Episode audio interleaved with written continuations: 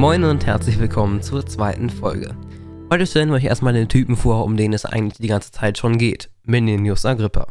Wir starten einfach mal mit ein paar Zahlen. Menenius Agrippa wurde 540 v. Chr. geboren und starb schon 47 Jahre später, nämlich im Jahre 493 v. Chr. Kleiner Fakt am Rande. Das Durchschnittsalter lag damals nur bei rund 30 Jahren, also ist Menenius tatsächlich für damalige Verhältnisse nicht gerade früh gestorben. Menenius Agrippa war von Beruf her Politiker. Im Jahr 503 v. Chr. wird er Konsul. Also bekleidete er das höchste zivile und militärische Amt in der Römischen Republik. Da bis zum Jahre 367 v. Chr.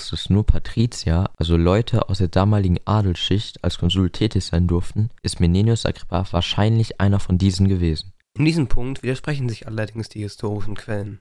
Außerdem soll Menenius angeblich in so großer Armut gestorben sein, dass der römische Staat die Kosten für seine Bestattung übernahm. Das alles ist ja noch nicht sonderlich heldenhaft. Also warum stellen wir ihn dann in einem Projekt vor, in dem es um Helden geht? Die Antwort lautet die Parabel vom Magen und den Gliedern. Falls ihr noch nie was davon gehört habt, ist das gar nicht schlimm. Denn diesem Thema widmen wir eine ganze Folge. Also falls euch das interessiert, hört auf jeden Fall morgen in die nächste Folge rein. Jo, das war's dann auch schon von der heutigen Folge und ich hoffe, wir hören uns dann morgen wieder. Dann wünsche ich euch noch einen wunderschönen Tag und ciao.